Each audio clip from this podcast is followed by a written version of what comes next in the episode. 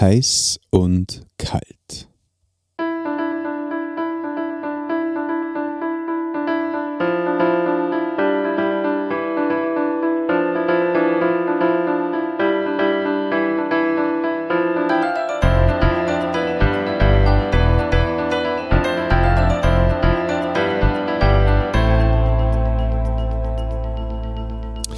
Christi und herzlich willkommen. In diesem Kanal geht es um Gottes Wün.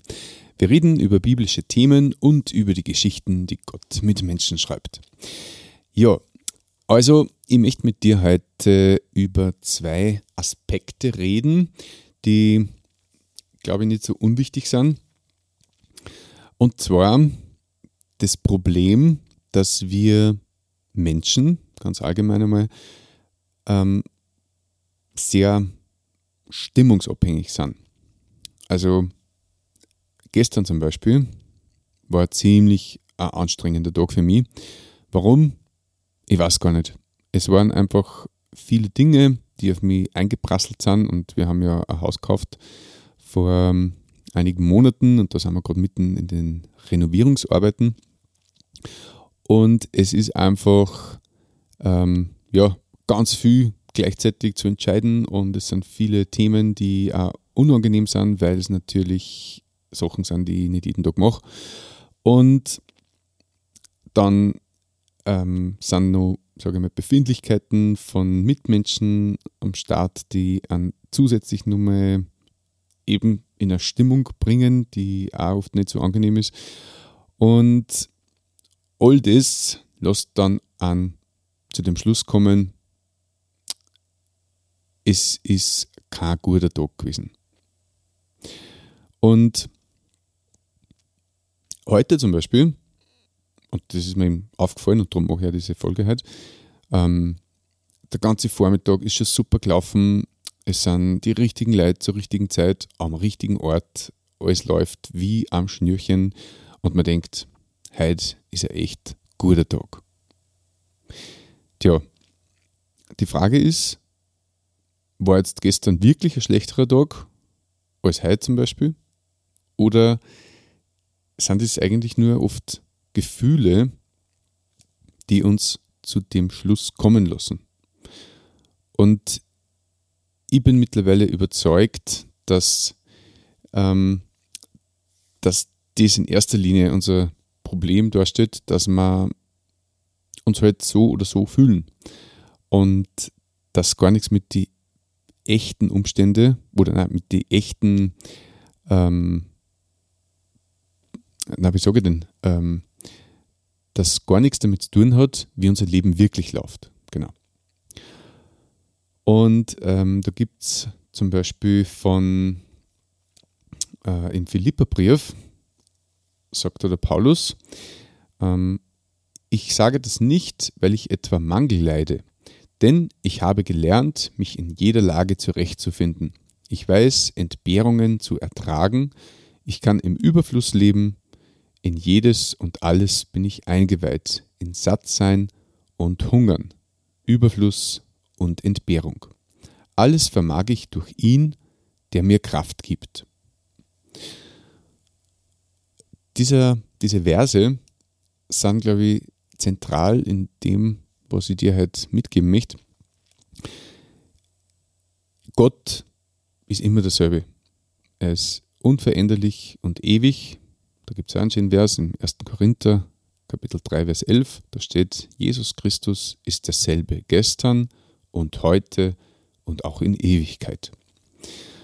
Und für mich ist es so befreiend zu wissen, dass er nicht veränderlich ist, dass er sie nicht von seinen Gefühlen oder Emotionen hinreißen lässt, sondern dass er immer der gleiche, derselbe ist. Und das sogar in Ewigkeit. Und ich glaube, dass wir einfach uns darauf einlassen dürfen, dass Gott uns so gut kennt und uns auch nie mehr zumutet, als wir ertragen können. Und er uns auch durch solche Gefühls- ähm, nenne ich mal Achterbahnfahrten, ähm, verändern möchte, sodass wir zu ihm hinwachsen und dass wir ihm ähnlicher werden. und dass wir vor allem Vertrauen lernen. Dass wir nicht mehr glauben an einem Tag, Hilfe, wir werden sterben, alles ist zu Ende und am nächsten Tag und noch dazu in der Regel grundlos geht es uns einfach wieder gut und äh, wir sind in einer äh, psychischen Höchstphase, obwohl sich gar nichts verändert hat. Also das, ich glaube, dass Gott uns einfach dazu erziehen möchte, dass wir ihm jeden Tag neu das Ruder in die Hand geben. Und egal wie schlimm es ist und auch egal wie gut es gerade ist, wir sind in diesem Leben, in dieser Welt einfach diesen Wandel, diesem Wandel ausgesetzt und diesen Gefühlen und, und allem, was da auf uns einprasselt durch die Umstände. Aber Gott ist ewig und wir dürfen ihm vertrauen, dass er einen Plan hat und dass er weiß, wofür die jeweilige Situation gerade gut ist.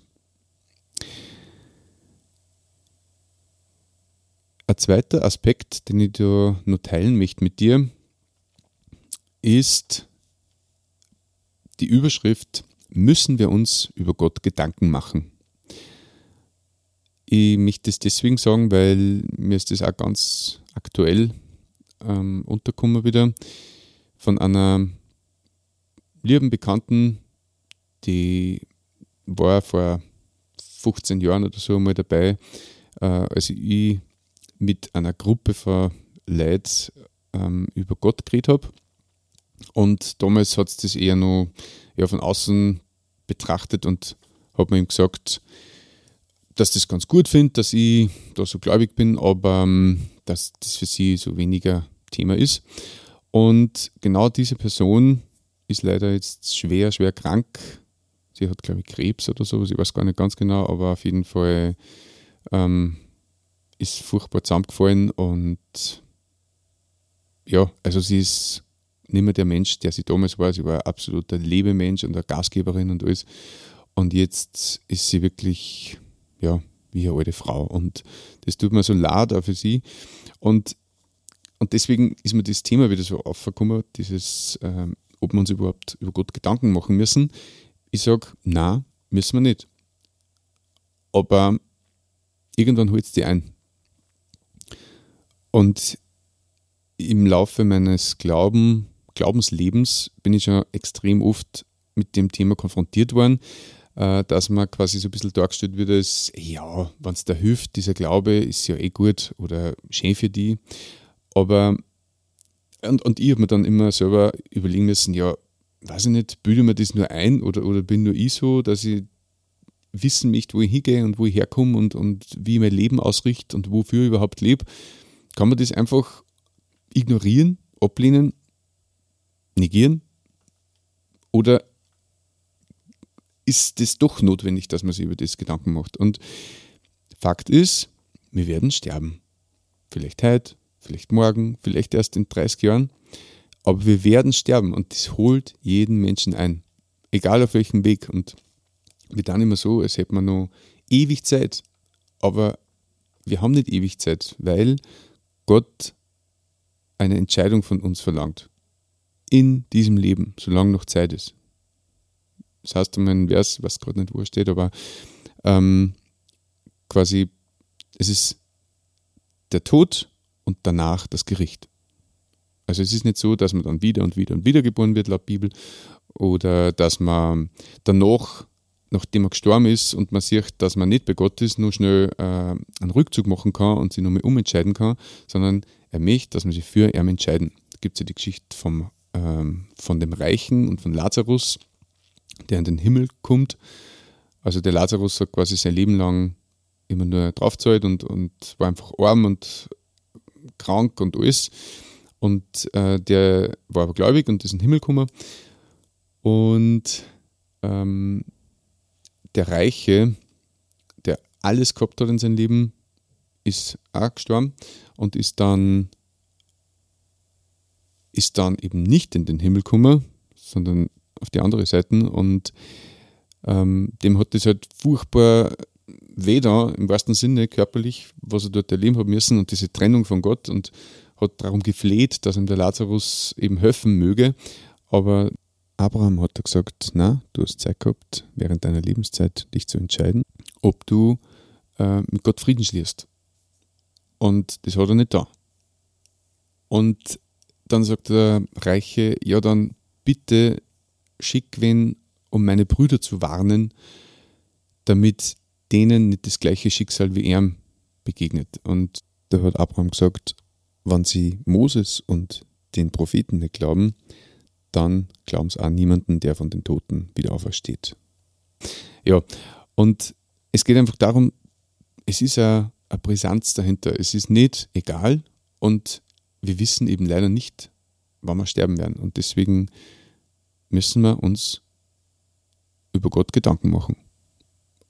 Und ich bin der Meinung, wenn du zu dem Schluss kommst, dass es keinen Gott gibt, der von dir jemals Rechenschaft fordern wird, und wenn du sagst, das ist alles ein Blödsinn, du hast die Schlag gemacht, hast das recherchiert und dir ein eigenes Bild draus gemacht und dann die Entscheidung getroffen, dass Gott nicht in dein Leben haben möchtest, okay, dann ist das deine Entscheidung. Aber viel schlimmer wäre es, wenn du dir einfach nie wirklich Gedanken gemacht hast drüber und auch nie überprüft hast, ob das stimmt, was die Bibel sagt. Nämlich, dass man Gottes Kinder werden können, auf ewig in Herrlichkeit bei ihm, wenn wir das, was Jesus am Kreuz da hat, für uns persönlich in Anspruch nehmen. Und wenn das nicht der Fall ist, also es gibt sogar so, ähm, habe ich glaube ich mal in einer anderen Podcast-Folge erwähnt, ähm, da gibt es einen, einen, Mathematiker, Pascal Blair, Blaise, ich weiß jetzt nicht mehr genau. Auf jeden Fall, ähm, der hat gesagt, es ist mathematisch absolut logisch und sinnvoll, an Gott zu glauben, weil man quasi nur gewinnen kann, aber alles verlieren kann, wenn man das nicht tut.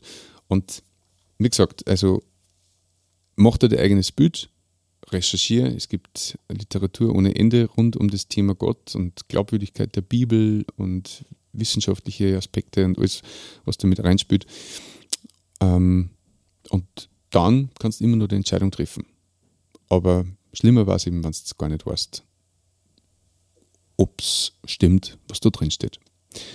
Gut, es war ein bisschen verwirrend vielleicht, was ich gesagt habe, aber ich hoffe, du kannst mir noch folgen und verstehst im Kern, worum es mir geht. Also, ich bin für heute fertig und möchte auch nochmal ermuntern, wenn du vielleicht schon gläubig bist,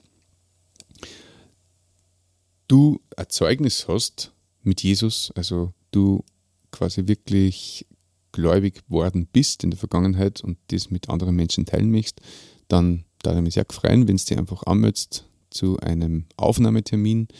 Die Infos dazu findest du auf meiner Website martinkrendel.com unter dem Reiter Podcast. Da kannst du direkt den Aufnahmetermin buchen und dann quatsch mal über deine Geschichte mit Jesus. Ich freue mich, dass du den Podcast hörst und wünsche dir für heute alles Gute, einen gesegneten Tag und wie immer, dass du findest, wonach dein Herz sich sehnt.